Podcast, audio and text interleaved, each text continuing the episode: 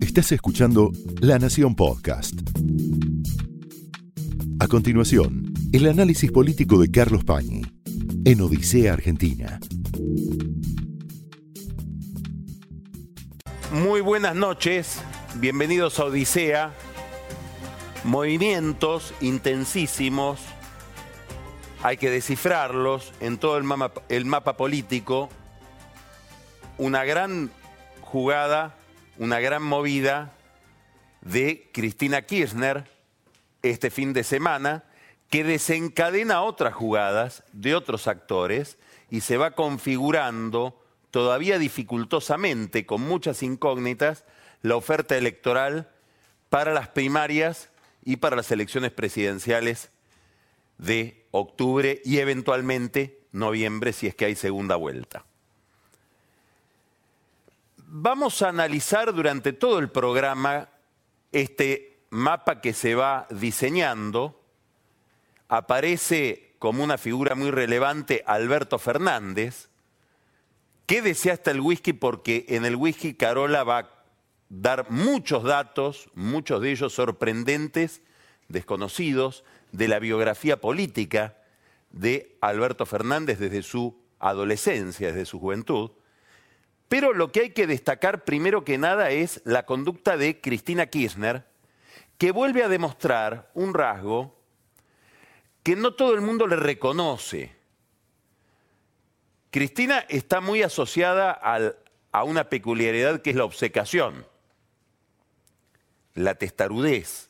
Sin embargo, si uno mira su comportamiento a lo largo del tiempo, pero sobre todo en los últimos años, y cuando hablo de los últimos años no me refiero a los años que estuvo fuera del poder solamente, sino en el poder, ha dado muestras de una interesantísima plasticidad. Para mí uno de los hechos que más me llamó la atención siempre fue la forma en que recreó el, esquema político del kirchnerismo, entre otras cosas su gobierno, después de la muerte de su esposo. Puso en un segundo plano a toda la al grupo, a la cofradía que gobernaba con Néstor Kirchner, inventó la cámpora o le dio un protagonismo que le permitió en alguna medida sustituir esto otro, pasó del intervencionismo al estatismo, puso en el centro de la escena a dos figuras que no venían del peronismo como Sabatella, pero sobre todo Axel Kisilov. Digamos, es evidente que tiene recursos como para repensar la encrucijada y salir con alguna novedad. Esto es lo que hizo ahora al renunciar a la presidencia, quedar en la vicepresidencia y postular a Alberto Fernández, que es una jugada llena de dilemas, llena de interrogantes, de la cual hubo algunos indicios. Eh, de hecho, hay gente del gobierno ligada al radicalismo que le llamó mucho la atención en su momento la manera en que ella lo destacó, recortó la figura de Alberto Fernández durante la presentación de su libro Sinceramente en la Feria del Libro. Esa presentación tuvo varios datos que bien leídos podían dar lugar por lo menos a la imaginación. Algunos en el gobierno la tuvieron, muy pocos. Hay que mirar por el área de defensa. Ahora, claro, no es el único indicio. Después vamos a, recordar algunas cosas que dijimos en el programa inclusive. Un tuit que postula a Alberto como presidente y que Alberto retuitea. No sabemos si es una expresión de deseos, en un dato que estaba pasando subrepticiamente o como un fallido. Y el enojo de Alberto Fernández, del que somos nosotros testigos, cuando uno sugería que entre sus negociaciones para avanzar con la candidatura de Cristina quedaba abierta también una puerta para la candidatura de él. Todos estos pueden haber sido pequeños indicios, pequeñas lucecitas que se, que se encendían marcando una dirección hacia lo que conocimos el sábado. ¿Qué es lo importante de esta jugada de Cristina Kirchner? Bueno, varias cosas. La primera es que reconoce un límite. Es evidente que se da cuenta de que ella no puede llegar y probablemente menos gobernar en un país bloqueado, con semejante nivel de repudio como el que hay contra su persona, contra su figura, contra el modo en que ella ha ejercido el poder. Ese límite era evidente en algunas conversaciones que ella tuvo con gente de su máxima confianza y que hemos ido registrando a lo largo de estas semanas. Sobre todo la idea de cómo hacer para resolver el problema financiero de la Argentina, con el que se va a encontrar cualquier gobierno, sin aparecer derrotada en un acuerdo con el Fondo Monetario Internacional o un reencuentro con la banca internacional, con la que quedó muy distanciada, sobre todo por la polémica alrededor de los holdouts. Todo eso es imposible de hacer sin recomponer relaciones con los Estados Unidos y hay que recordar que la relación de Cristina Kirchner y del kirchnerismo con los Estados Unidos quedó detenida en una imagen que es Héctor Timerman entrando un avión militar americano con el alicate para llevarse de ese avión material estratégico. A partir de ahí se rompieron relaciones entre Cristina Kirchner y eh, Washington, por lo menos en el campo formal, más allá de que haya habido interlocución informal. Este es el cambio. Lo que no cambia es el método. Lo que habla de una continuidad es el método, lo que habla de un estilo es el método. Decidió ella quién iba a ser el candidato sin consultar a nadie, sin que la designación o la postulación del candidato a presidente pudiera ser el primer paso, el punto de partida de un acuerdo más grande con el peronismo, al que ahora Alberto Fernández va a buscar va a buscar ya con la candidatura decidida. Ahora se necesita algo que es que la idea de que con Alberto Fernández aparece un kirchnerismo más comunicativo que puede tender puentes hacia sectores con, los que estaba desconectado, que esa idea, que hasta ahora es ficción, funcione. ¿Qué quiere decir que funcione? Que sea una ficción consentida que sea una ficción creída. Entre el poder y la ficción hay una relación siempre muy complicada. En el fondo hay una incompatibilidad. Si yo digo que puedo hacer algo, que una orden mía puede ser cumplida, es decir, que tengo poder, y es mentira, eso se demuestra muy fácilmente. Hay un momento en que tengo que emitir la orden y esa orden se tiene que cumplir. Hay un momento en que la ficción de poder se tiene que disolver en función del poder, se tiene que transformar en poder. Bueno, ¿a qué estoy yendo? A que Alberto Fernández tendrá que demostrar que lo que se pretende de él, lo que se quiere hacer creer con su postulación, es cierto. Es decir, que realmente es más pluralista de lo que puede ser Cristina Kirchner y que realmente va a ejercer el poder y no va a ser un títere. Él mismo está condenado por sus propias palabras. Probablemente cuando no sabía que iba a ser el candidato, dijo, el poder se tiene que ejercer desde la Casa Rosada y no desde Juncal y Uruguay. Si Cristina Kirchner no quiere ser candidata, se tiene que ir a su casa. Bueno, no se fue a su casa. Quedó nada menos que en la vicepresidencia, con antecedentes bastante borrascosos por parte del kirchnerismo en esas situaciones, como sucedió varias veces en la provincia de Santa Cruz. No podemos decir que la historia se repite y que todo el mundo está condenado a repetir siempre lo mismo.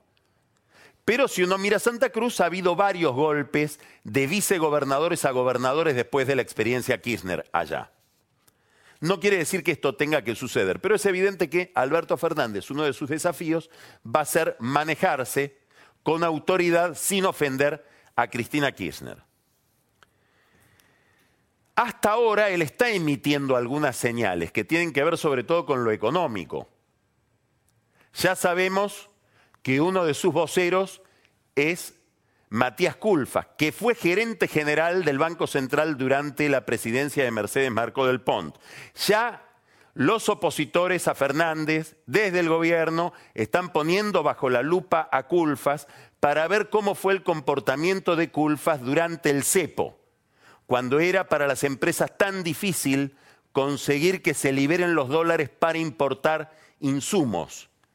No se sabe si hubo alguna irregularidad ahí por parte de Culfas, hay quienes están interesados en encontrarla. Gran signo de interrogación que puede tal vez comprometer a otra gente. Culfas, ¿qué dice? Vamos a mantener la relación con el Fondo Monetario Internacional, vamos a pagar la deuda y tendremos que revisar el mercado de cambios porque no puede ser el nivel de liberalidad que ha habido a partir de determinadas decisiones de Sturzenegger, por las cuales los exportadores no se ven obligados a liquidar dólares inmediatamente. Bueno, eso implica algún tipo de control de cambios. ¿Es disruptivo? ¿Es una herejía? No. Son ideas que uno le puede escuchar a muchos economistas de Cambiemos. En realidad, hasta ahora, lo que propone Alberto Fernández o su entorno en materia de economía, con los primeros destellos de lo que podría ser su programa, es volver al gradualismo del primer momento Macri o al gradualismo que le recomendaba Miguel Bain a Daniel Joly. Es decir, está dentro de las ideas disponibles durante toda esta época, inclusive dentro de este gobierno. Tal vez por eso el mercado no reaccionó del todo mal cuando se supo que Cristina Kirchner va a estar en la carrera del poder. Y es lo que se vio esta mañana. Después vamos a hablar con Marcos Buscalia de cómo el mercado está recepcionando todas estas noticias, no solamente la candidatura de Alberto Fernández y Cristina, sino también los pronunciamientos que hubo en el día de hoy por parte de Schiaretti y de Labaña. Ahí está entonces Alberto Fernández armando su equipo. Hay que prestarle atención a otro nombre, no solamente a Culfas, y ya no en materia de política económica, hay que mirar a Santiago Cafiero. ¿Le suena el apellido Cafiero? ¿no? Bueno, es el nieto de Antonio Cafiero.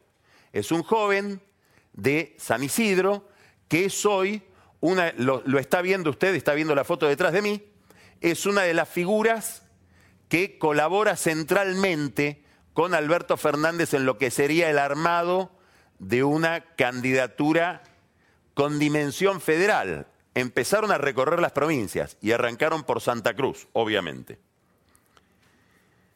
da la impresión de que Cristina Kirchner le ha dado el margen a Alberto Fernández para toda la flexibilidad posible, salvo en un tema, el tema de la dupla justicia-corrupción. Ese es el límite que es evidente tiene Alberto Fernández para presentarse como un cambio. Es un límite muy importante para cualquiera que pretenda realmente una oferta distinta por parte del kirchnerismo, porque el tema de la corrupción ligado al tema de la impunidad judicial es una marca central que moviliza la opinión pública en contra de ese movimiento político. De hecho, perdieron el poder en gran medida por haber postulado no a Alberto, sino a Aníbal Fernández, el otro Fernández, como candidato a gobernador, lo que desató una ola de repudio en la provincia de Buenos Aires que terminó dándole el poder a María Eugenia Vidal y finalmente por un cambio de clima a Macri. Es decir, el tema de la corrupción, el tema de cómo ha sido la historia moral del kirchnerismo, es un tema central en el que Alberto Fernández da la impresión no se puede mover. ¿Por qué estoy diciendo esto? Porque de su agenda, el principal tema que él puso sobre la mesa, el tema que eligió para definirse antes que cualquier otro tema económico, de política internacional, inclusive de política social, es la cuestión de los jueces. Y dijo algo muy importante, que los jueces, Irursun, Geminiani, Hornos, Ercolini, que fue puesto por él, Bonadío, van a tener que dar cuentas, y esta es la palabra clave, de las barbaridades que escribieron. Es decir, no de sus procedimientos, sino del contenido de sus sentencias. Este es un tema muy importante y llama la atención que Fernández lo justifique en medio de un gran párrafo en defensa de la división de poderes, porque si hay algo que amenaza la división de poderes es que desde el Poder Ejecutivo o desde alguien que aspira a tener el, Poder Ejecutivo amenace a los jueces con que van a tener que dar cuentas de las sentencias que escribieron. Hay que preguntarse acá quién habla, si habla el candidato a presidente o el abogado de Cristóbal López, que también lo es. Es decir, acá empezamos ya con un conflicto de intereses. Pero más allá de eso, hay que saber que hay una tradición jurídica, y yo no soy abogado para saberlo, por lo tanto Fernández lo debe saber mucho mejor que yo, por la cual la, el contenido de las sentencias, el pronunciamiento sustantivo de los jueces no puede ser revisado sino por instancias superiores del Poder Judicial. Esas instancias superiores son las cámaras, la Cámara de Casación y eventualmente la Corte. Nadie más tiene que revisar un procedimiento o un pronunciamiento judicial, mucho menos alguien que aspira a ocupar el Poder Ejecutivo. Esta es una discusión que se libró muy temprano en la tradición jurídica argentina, que es la norteamericana, cuando en 1804 se absolvió al juez Samuel Chase, que fue el único juez de la Corte de los Estados Unidos sometido a un impeachment. Y se lo quería juzgar y hacer un juicio político, como quiere Fernández con estos jueces, por el contenido de una sentencia. Y se decidió en aquel momento que eso es imposible. Pero no solamente hay una tradición de jurisprudencia. Hay un artículo en la ley que regula el Consejo de la Magistratura que dice lo siguiente, ejercicio de la potestad disciplinaria del Consejo de la Magistratura. El Consejo podrá proceder de oficio ante denuncia que le efectúen otros órganos del Poder Judicial, magistrados, funcionarios o particulares que acrediten un interés legítimo. Y la frase clave, la oración clave es esta. Queda asegurada la garantía de independencia de los jueces en materia del contenido de las sentencias. Es decir, que alguien que dice como Fernández, los jueces van a tener que explicar, y esta es la frase importante, lo que escribieron, no su comportamiento procesal, sino lo que escribieron, es alguien que ya de entrada está diciendo que para él la independencia del Poder Judicial es algo relativo. Ahí no hemos cambiado nada.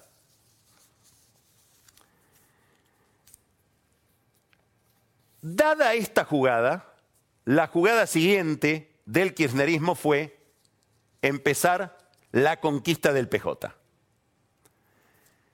Y acá es importante una idea central de la estrategia tanto de Cristina Kirchner como de Macri de vaciar el centro, de mantener la polarización.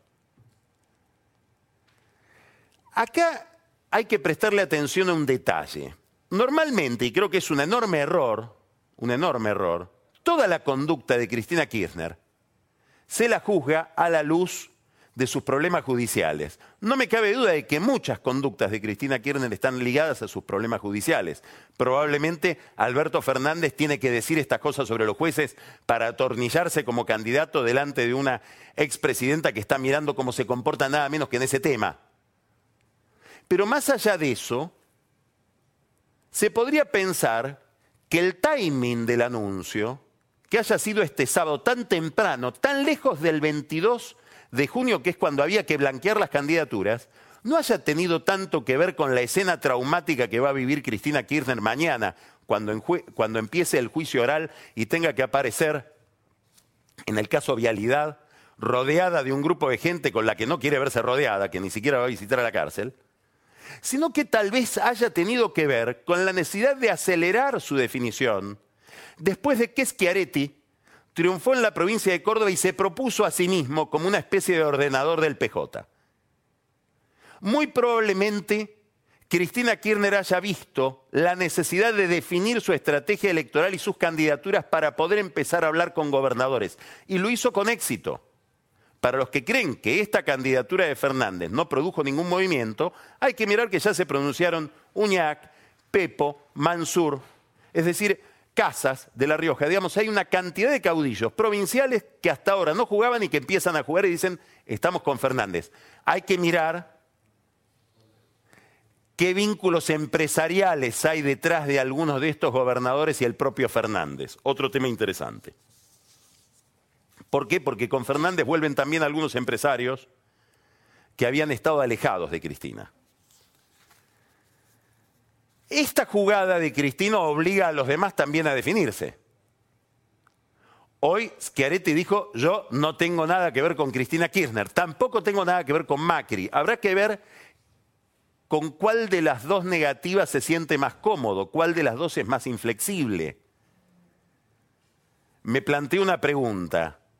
Si hay una primera vuelta electoral donde Fernández Kirchner, esa fórmula, sale primera, sale segundo Macri, con el candidato que sea, o el candidato de Cambiemos. O sale primero el candidato de Cambiemos y segundo Alberto Fernández y Cristina Kirchner. En cualquier caso, y la tercera posición de un candidato peronista no kirchnerista está muy rezagada. Schiaretti, ¿le da lo mismo que Fernández sea primero o segundo para decidir a, dónde va a ir? ¿O podemos pensar una reconciliación del peronismo que incluya a los que hoy dicen que no? Bueno, eso depende de cómo sean las pasos y de cómo sean las primarias. Hay que recordar que Schiaretti con Fernández tiene un conflicto, porque en el 2007 Fernández, que suele ser un hombre tan inteligente como apasionado, jugó muy fuertemente al lado de Luis Juez para denunciar el fraude de Schiaretti en Córdoba. Y hay cosas que no se olvidan. Importantísima la reunión que tengan y el diálogo que vayan a tener Macri y Schiaretti. ¿Por qué? La flexibilidad de Cristina, esta es una pregunta crucial habilita la flexibilidad de Macri. Hay otros que se hacen otra pregunta. ¿Obliga a la, a la, flexibilidad de Macri? Que Cristina Kirchner diga, tal vez yo no gano, pero si me muevo y produzco otra configuración, me permitiría estar más cerca del poder.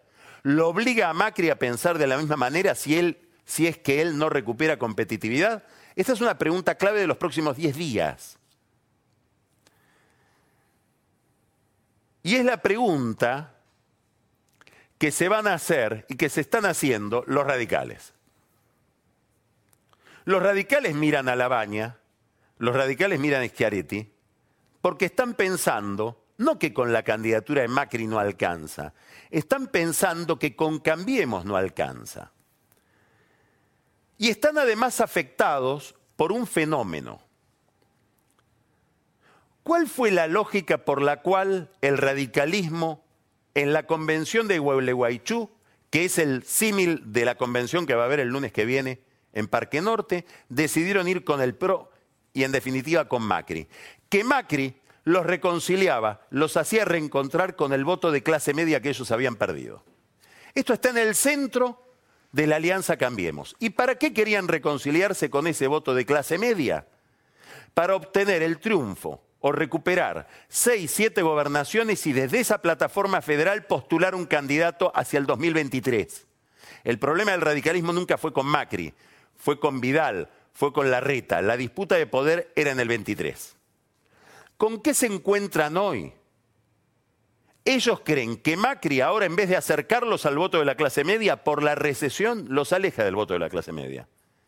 Perdieron la ciudad de Córdoba por una pésima estrategia electoral, en la que tuvieron muchísimo que ver Elisa Carrió y la Casa de Gobierno, perdieron la ciudad de Santa Rosa ayer, y el intendente radical que perdió Santa Rosa, que se llama Leandro Altolaguirre, cree que perdió no por la política de él como intendente, sino por la imagen de Macri sobre la clase media pampeana y la clase media de Santa Rosa. Y muy probablemente el 12 de junio el radicalismo pierda la ciudad de Santa Fe que está manejada por el radical José Corral, que fue el anterior presidente del partido antes de Alfredo Cornejo. Con este clima los radicales van a la convención obligando a Macri o pretendiendo obligar a Macri a un replanteo de Cambiemos. ¿Qué va a pasar en esa convención? Bueno, habrá que ver cuando se reúne la convención qué pasa. Pero podemos ya presumir algo. Uno, va a haber un mandato de la convención, que es una especie de congreso del partido al Poder Ejecutivo del partido, al Comité Nacional, para que el Comité Nacional del Radicalismo imponga reglas de institucionalización de Cambiemos. ¿Eso qué quiere decir? Que los candidatos se decidan por internas. Y van a decir ellos, igual que en el 2015. Claro, en el 2015 ganaba Macri la interna, hoy a lo mejor no la gana Macri, o sí. Segundo, le van a dar a una comisión, esto lo contamos el lunes pasado, lo repetimos ahora, a una comisión generada en el Comité Nacional del Radicalismo para que discuta con Macri y con otros actores políticos la ampliación de Cambiemos. ¿Qué quiere decir esto? Ir al encuentro de Schiaretti y del peronismo federal e ir al encuentro de La. Pero para ir al encuentro de Schiaretti y de La ellos van a decir no podemos ir con un corset. Y acá está el problema más delicado. Y el corset es que la candidatura de Macri no se puede discutir. Ellos van a plantear, discutamos todas las candidaturas posibles. Con un riesgo, que digan, hagamos como el de 2015, vamos detrás del que tiene más votos o del que está mejor en las encuestas, que es Vidal. ¿Hay un lugar donde los radicales pueden ir a hacer esta operación que no es cambiemos? Ellos están buscando ese lugar. Por eso la baña dice que soy candidato, porque los está llamando. Les está diciendo jueguen que yo juego. ¿Schiaretti puede llegar a converger con esto y un grupo de peronistas federales como Urtubey o Piqueto? Perotti de Santa Fe puede converger, no lo sabemos, es lo que muchos radicales están esperando. Ir a otro lugar para rearmar Cambiemos en ese otro lugar. Y la pregunta es, ¿con Macri o sin Macri? Esa es la discusión que vamos a ver durante los próximos 7, 10 días. A partir de una jugada que es Alberto Fernández, se desencadenó este dominó. Esto fue el análisis político de Carlos Pañi en Odisea Argentina, un podcast exclusivo de la Nación. Escucha todos los programas de La Nación Podcast en www.lanacion.com.ar. Suscríbete para no perderte ningún episodio. Estamos en Spotify, Apple Podcast, Google Podcast y en tu reproductor de podcast favorito. Seguí escuchando La Nación Podcast.